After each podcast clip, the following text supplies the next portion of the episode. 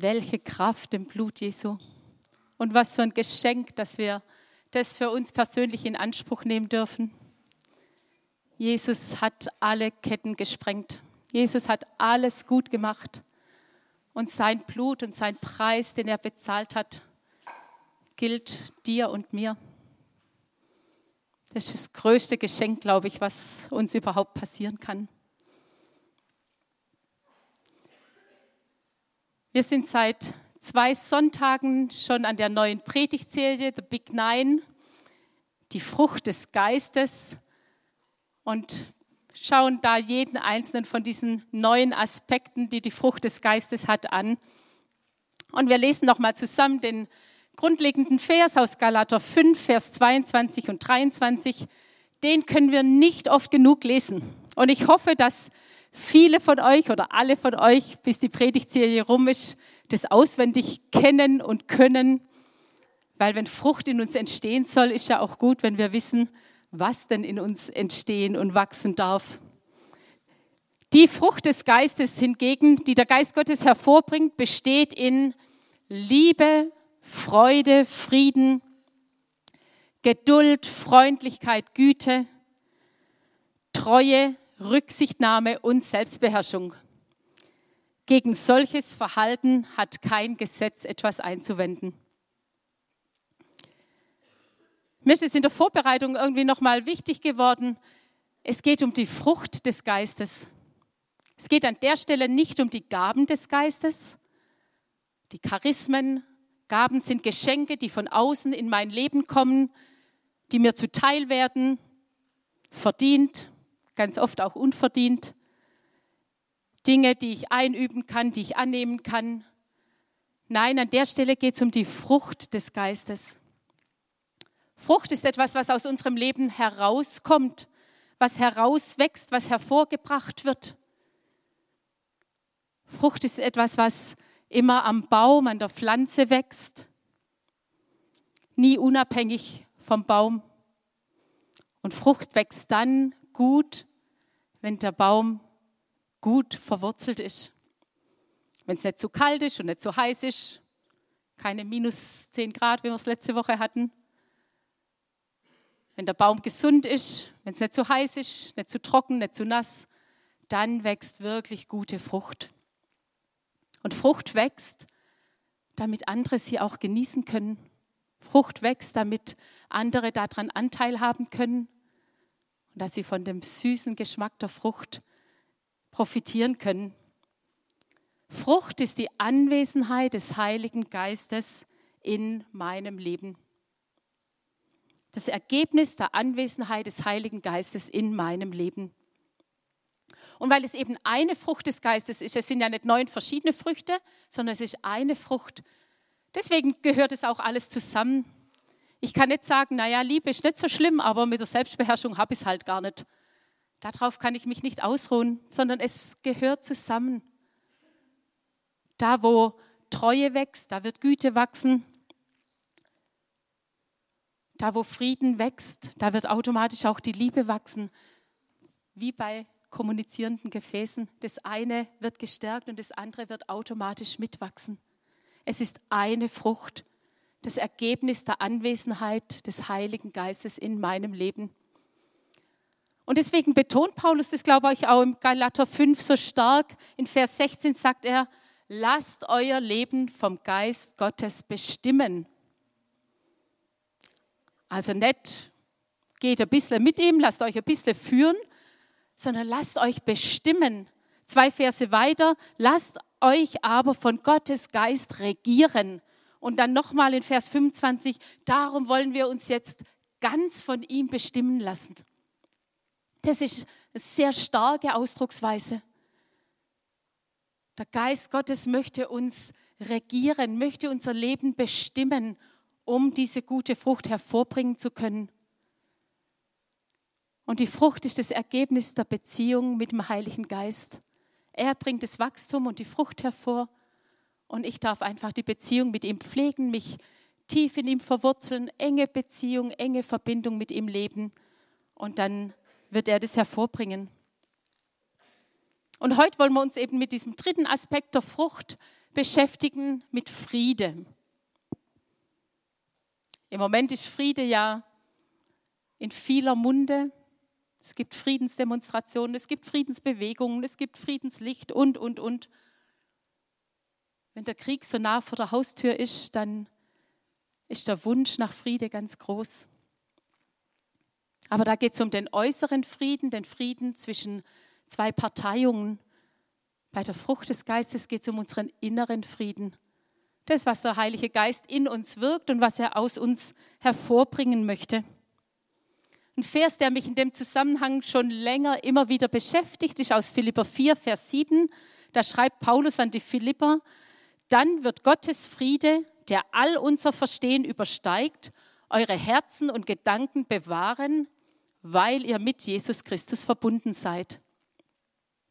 Oder Luther übersetzt, und der Friede Gottes, der höher ist als alle Vernunft, wird eure Herzen und Sinne bewahren in Christus Jesus.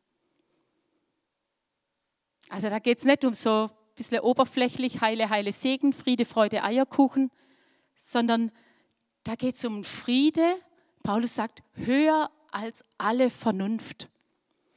Ein Friede, der rational nicht zu erklären ist. Ein Friede, der nicht durch Willensanstrengung oder ich rede mir mal gut zu in meinem Leben sich breit macht, sondern ein Friede, der von Gott kommt, über alles Verstehen hinweg. Aber der eine mega Verheißung hat. Friede, der unser Herz und unsere Sinne bewahren will und bewahren wird in Christus Jesus. Und das ist so, so, so wichtig.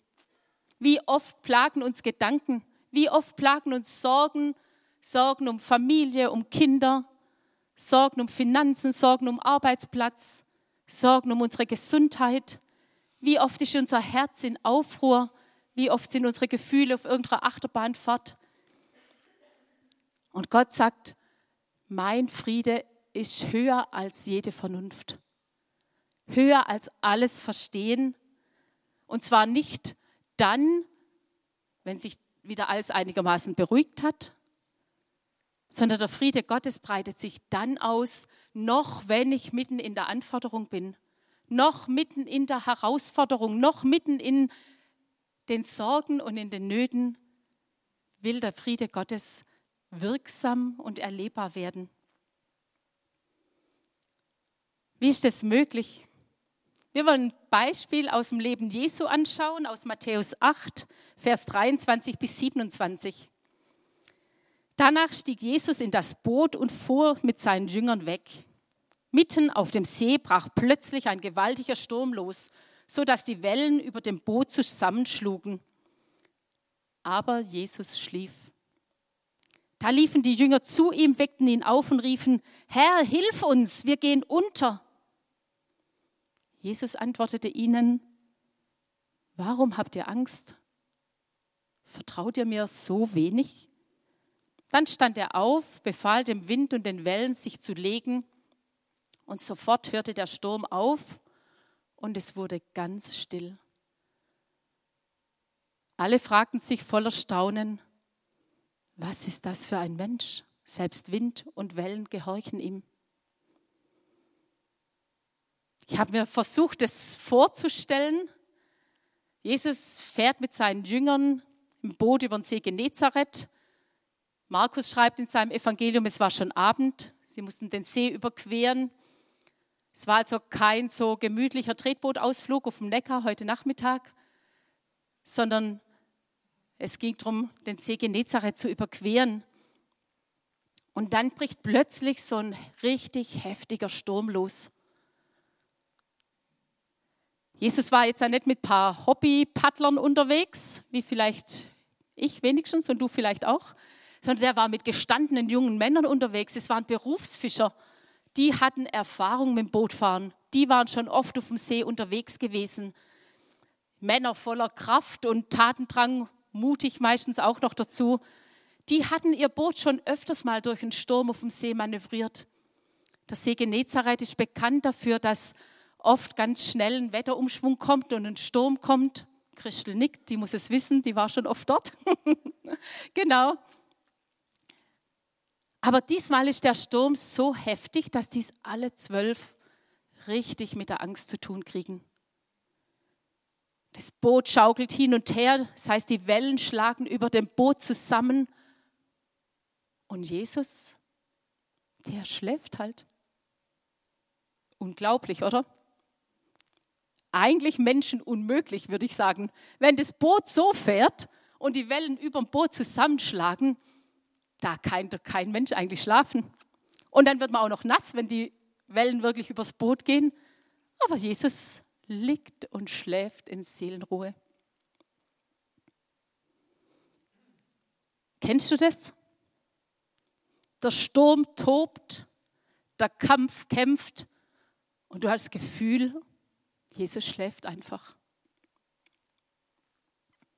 Da kommt Angst auf, da kommt Panik auf und es ist kein Fingerzeig Gottes in Sicht. Du denkst irgendwie, der hat es voll verpennt. Ich stehe hier allein, schaufel das Wasser aus meinem Boot raus und Jesus glänzt durch. Nicht Abwesenheit, aber immerhin nicht unterstützen. Wie oft geht es uns so? Die Jünger schreien, Herr, kümmert's dich denn nicht? Und ich glaube, viele von uns kennen diesen Schrei. Vielleicht bist du aktuell in der Situation oder du kennst aus der Vergangenheit, wo man vor Jesus steht und sagt, Herr, kümmert es dich denn gar nicht? Geht es dich gar nichts an, dass es mir so schlecht geht? Kümmert es dich nicht, dass ich kurz vorm Versaufen bin?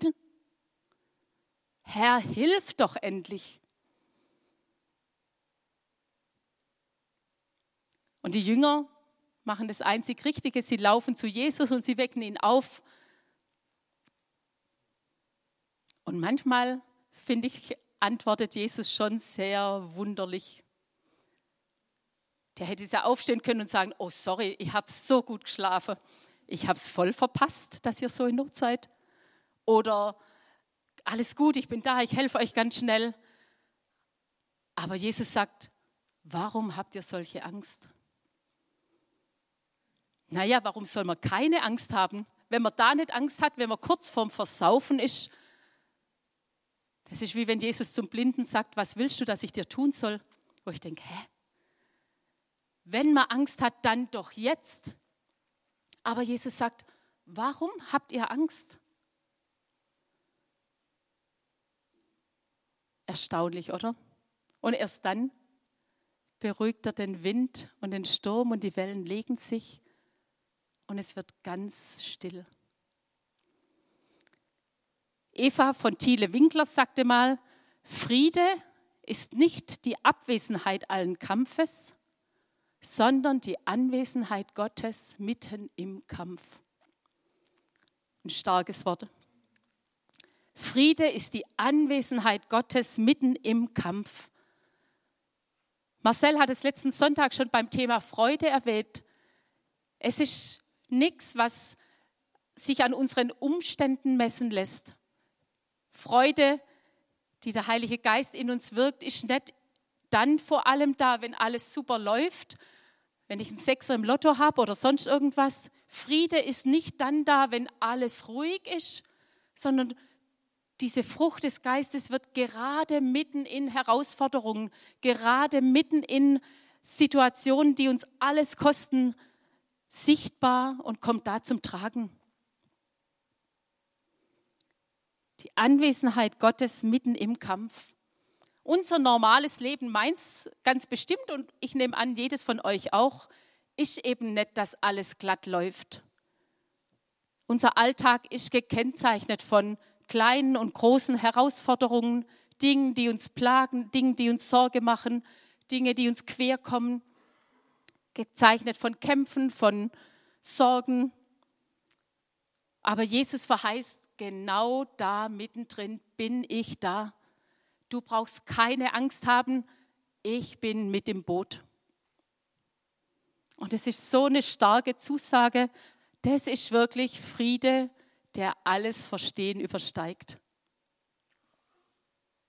Jesus hat es genau in der Situation im Boot gelebt, während der Sturm ähm, getobt hat. Petrus hat es im Gefängnis gelebt. Der konnte schlafen in der Nacht, bevor er am nächsten Morgen hingerichtet werden sollte. Stephanus konnte noch, während sie ihn gesteinigt haben, für seine Peiniger beten. Bonhoeffer hat es im KZ gelebt, als er bereit war zu sterben. Und Hunderte und Tausende von Christen leben das heute Tag für Tag, die verfolgt werden, die in Not sind um ihres Glaubens willen und die trotzdem stehen, auf Jesus vertrauen und sagen, ich brauche keine Angst haben. Die bezeugen die Anwesenheit Gottes mitten in ihren Herausforderungen. Und es ist auch die Einladung Gottes heute für dich und für mich,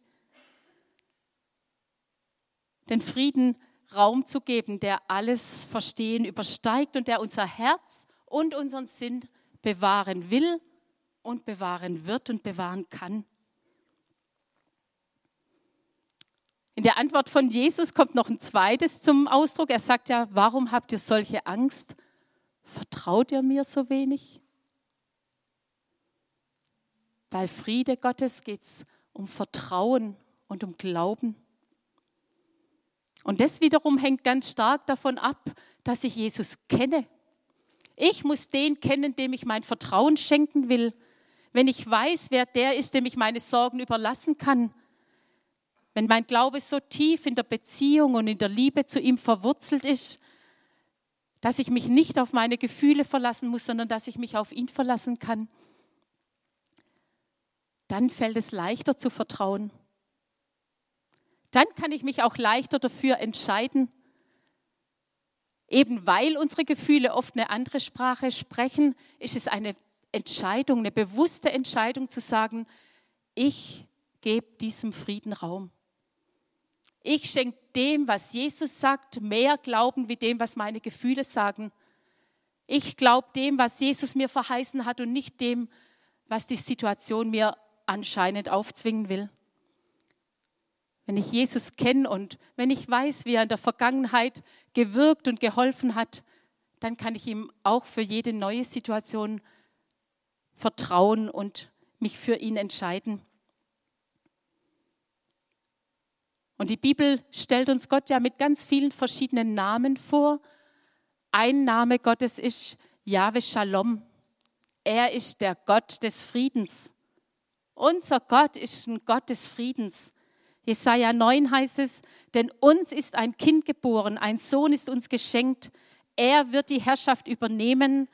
Man nennt ihn wunderbarer Ratgeber, starker Gott, ewiger Vater, Fürst des Friedens. Er wird seine Herrschaft weit ausdehnen und dauerhaften Frieden bringen. Auf dem Thron Davids wird er regieren und sein Reich auf Recht und Gerechtigkeit gründen, jetzt und für alle Zeit. Der Herr, der allmächtige Gott, wird dies eintreffen lassen. Leidenschaftlich verfolgt er sein Ziel. Ich liebe es so sehr, wenn, wenn die Bibel davon spricht, dass unser Gott ein leidenschaftlicher Gott ist der sitzt nicht irgendwie abgeklärt auf seinem Thron und sagt, na ja, dann mache ich halt mal. Nein, der nimmt Anteil und der verfolgt leidenschaftlich dieses Ziel, Fürst des Friedens in deinem und meinem Leben zu sein. Leidenschaftlich das Reich der Gerechtigkeit und des Rechts aufzurichten und seinen Frieden zu bringen.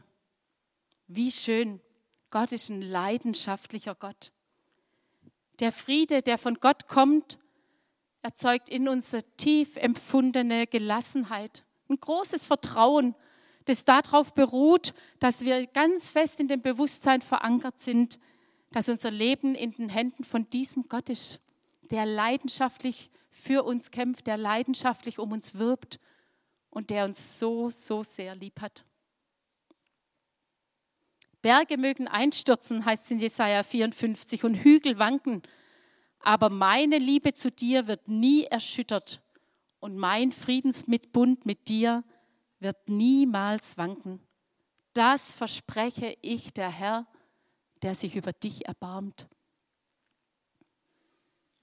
Gott kann gar nicht lügen. Eigentlich braucht er gar nichts versprechen, weil alles, was er sagt, ist wahr. Und trotzdem sagt er, du kriegst mein Versprechen mein Friedensbund mit dir wird nie, nie, nie, in Ewigkeit nie wanken.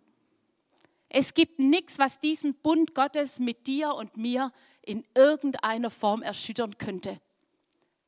Ist doch Hammer, oder?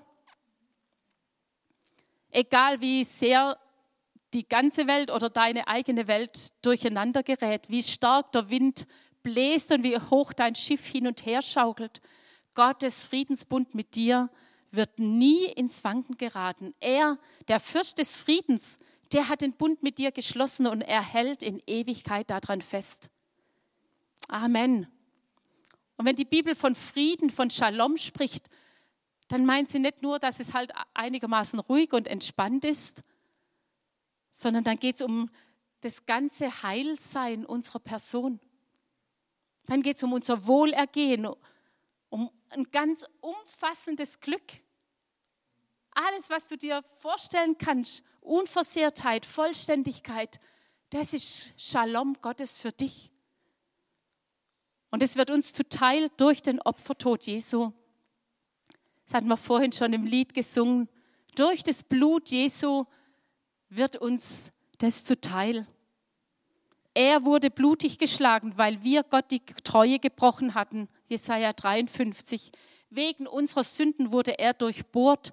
Er wurde für uns bestraft und wir, wir haben Frieden mit Gott. Durch seine Wunden bist du und bin ich geheilt. Paulus schreibt den Römern, nachdem wir durch den Glauben von unserer Schuld freigesprochen sind, haben wir Frieden mit Gott durch unseren Herrn Jesus Christus. Wir sind versöhnt, wir sind in diesen Zustand des Friedens versetzt. Es ist möglich. Es ist keine ferne Utopie, das ist keine Verheißung für die Ewigkeit, sondern für heute, hier und jetzt. Gott schenkt dir seinen Frieden, weil du durch das Blut Jesu versöhnt bist mit Gott. Und wie so oft im Glauben ist das, was aus dieser Beziehung zu Gott in unser Leben reinfließt, nicht nur für uns gedacht, für unseren eigenen Zweck und eigenen Nutz, sondern es darf aus unserem Leben rausfließen in die Beziehung zu den Menschen um uns herum. Der Friede, den Gott uns schenkt, hat Auswirkungen auf die Beziehung zu unseren Mitmenschen, in der Familie, hier in der Gemeinde, auf unseren Nachbarn am Arbeitsplatz. Platz. Dieser Friede ist eine Kraft, nicht ein Zustand, sondern eine Kraft, die wirkt ganz dynamisch, ganz kraftvoll nach innen für mich, aber auch nach außen zu den Menschen um mich herum. Ein Friede, der erlebbar und erfahrbar wird. Deswegen schreibt Paulus zum Beispiel an die Epheser, setzt alles daran, die Einheit zu bewahren, die Gottes Geist euch geschenkt hat. Sein Frieden ist das Band, das euch zusammenhält. Oder in Römer 12, wenn es möglich ist und soweit es an euch liegt, lebt mit den netten Menschen in Frieden? Nee, mit allen. Was für eine starke Herausforderung für uns, aber auch was für eine Perspektive. Das ist Gottes Perspektive, das ist möglich, mit allen Menschen, so viel es an uns liegt, in Frieden zu leben. Timotheus schreibt Paulus, jage aber nach der Gerechtigkeit, dem Glauben, der Liebe, dem Frieden mit allen, die den Herrn anrufen aus reinem Herzen. Ich finde, Paulus legt die Latte relativ hoch. Das heißt nicht, bemühe dich, wenn es irgendwie geht, dann mach halt, jage nach. Das spricht von ziemlich viel Einsatz. Wenn ich was nachjage, dann will ich das unbedingt haben, will ich unbedingt erreichen. Wenn wir früher zu Hause Fange gespielt haben, dann habe ich den unbedingt erwischen wollen, dem ich nachgejagt bin. Da ist unser ganzes Herz, unser ganzes Sein gefragt. Es ist mit Leidenschaft, mit allem, was ich bin und habe, setze ich mich dafür ein, mit Menschen in Frieden zu leben. So viel an mir liegt. Das fordert mich heraus. Aber es ist erstrebenswert Und die Bibel spricht da wirklich oft davon. Psalm 34 heißt zum Beispiel, setzt euch unermüdlich und mit ganzer Kraft für den Frieden ein. Oder Petrus, er suche Frieden und jage ihm nach. Auch Hebräer sagt, jagt dem Frieden nach. Gebt, was ihr könnt da dafür. Euer ganze Kraft, euer ganzes Sein, alles, was euch zur Verfügung steht, jagt dem Frieden nach. Genauso leidenschaftlich, wie es von Gott heißt, dass er mit Leidenschaft sein Ziel verfolgt. Das ist auch ein Nachjagen. Und das wird die Einheit bewahren. So eine schöne Verheißung.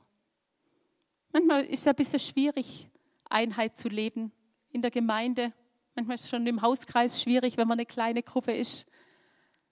Aber Gott schenkt seinen Frieden und wir dürfen uns mit allem, was uns zur Verfügung steht, dafür einsetzen, dass der Friede Gottes wirksam wird.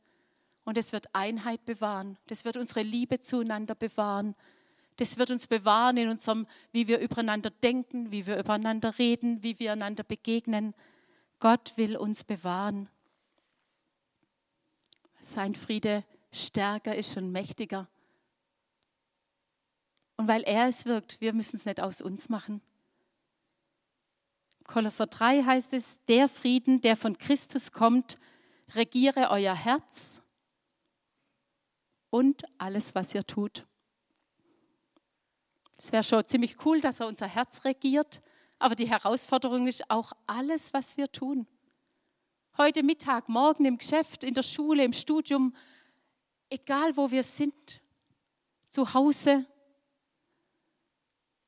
Der Friede Gottes soll alles regieren, was wir tun. Und es ist möglich, wenn wir einfach uns hingeben, wenn wir diese Beziehung mit dem Heiligen Geist pflegen und wenn er in uns mehr und mehr Raum gewinnen kann. Denn als Glieder eines Leibes seid ihr dazu berufen, miteinander in diesem Frieden zu leben und seid voll Dankbarkeit Gott gegenüber. Das haben wir im Eingangswort gehört, lobe den Herrn meine Seele und vergiss nicht. Ich kann dann gut vertrauen, wenn ich Erfahrung mit Jesus gemacht habe, wenn ich ihn kenne und wenn ich weiß, da hat er schon geholfen und ich kann auch für heute und für morgen ihm vertrauen. Und wir wollen jetzt nochmal in Zeit von Anbetung gehen und ich möchte einfach all die einladen, die sagen, ja, das ist genau mein Punkt. Ich stehe heute an einer Position, wo ich sage, Herr, kümmert es dich denn gar nicht? Ich habe eine Herausforderung in meinem Leben und ich empfinde, Jesus liegt schlafend daneben. Ich sehe nicht sein Eingreifen, ich sehe keine Lösung. Wir wollen gerne mit dir beten, wollen dich gerne segnen und dir das einfach wieder neu zusprechen. Jesus ist mit im Boot. Und Jesus wird den Wind und die Wellen beruhigen und du wirst nicht untergehen. Jesus ist mitten in der Herausforderung, mitten in der Sorge, mitten im Sturm bei dir. Und der Heilige Geist möchte uns die Augen öffnen, dass wir das wahrnehmen können und dass sich der Friede Gottes wirklich breit machen kann in unserem Leben. Und wir möchten auch all die einladen, die sagen, ich habe einfach so Baustelle im Frieden, im Miteinander, in dieser vertikalen Ebene, horizontalen Ebene. Mir fehlt das. Ich habe da im Geschäft oder in der Gemeinde oder wo auch immer, ich habe da eine Baustelle und es fällt mir so schwer an der Stelle, Frieden zu leben und dem Frieden nachzujagen. Wollen dich ermutigen und dir das zusprechen. Das, was Gott dir geschenkt hat, darfst du auch im Miteinander leben. Jesus, wir danken dir von ganzem Herzen, dass du wirklich der Gott bist, der mitten in Herausforderungen, mitten im Kampf, mitten im Sturm anwesend ist, dass du kein ferner Gott bist, sondern naher Gott, dass es dich kümmert, wie es uns geht, auch wenn wir es manchmal nicht so empfinden. Danke, dass du weißt um alle Herausforderungen, dass du alles siehst und dass du mitfühlen und mitleiden kannst, sagt dein Wort, weil du alles selber durchlebt hast. Ich danke dir, dass wir mit dir rechnen dürfen, dass wir mit deinem machtvollen Wort rechnen dürfen. Wenn du ein Wort sprichst, dann kommt Wind und Wellen zur Ruhe. dann wird es ganz still. Ich danke dir, dass du auch mit deinem lebendigen Wort heute in einzelne Leben hineinsprechen willst und Dinge zur Ruhe bringen möchtest. Danke, Jesus, dass wir dir begegnen dürfen. Danke, dass du auch in unserer Beziehung zueinander und miteinander Frieden einkehren lassen möchtest, wo das nötig ist. Und dass wir uns von ganzem Herzen für Frieden entscheiden dürfen und deinen Frieden suchen dürfen, damit wir ihn weitergeben können. Danke, Jesus, für deine Kraft, für deine Macht und für deine Gegenwart jetzt in diesem Augenblick. Halleluja.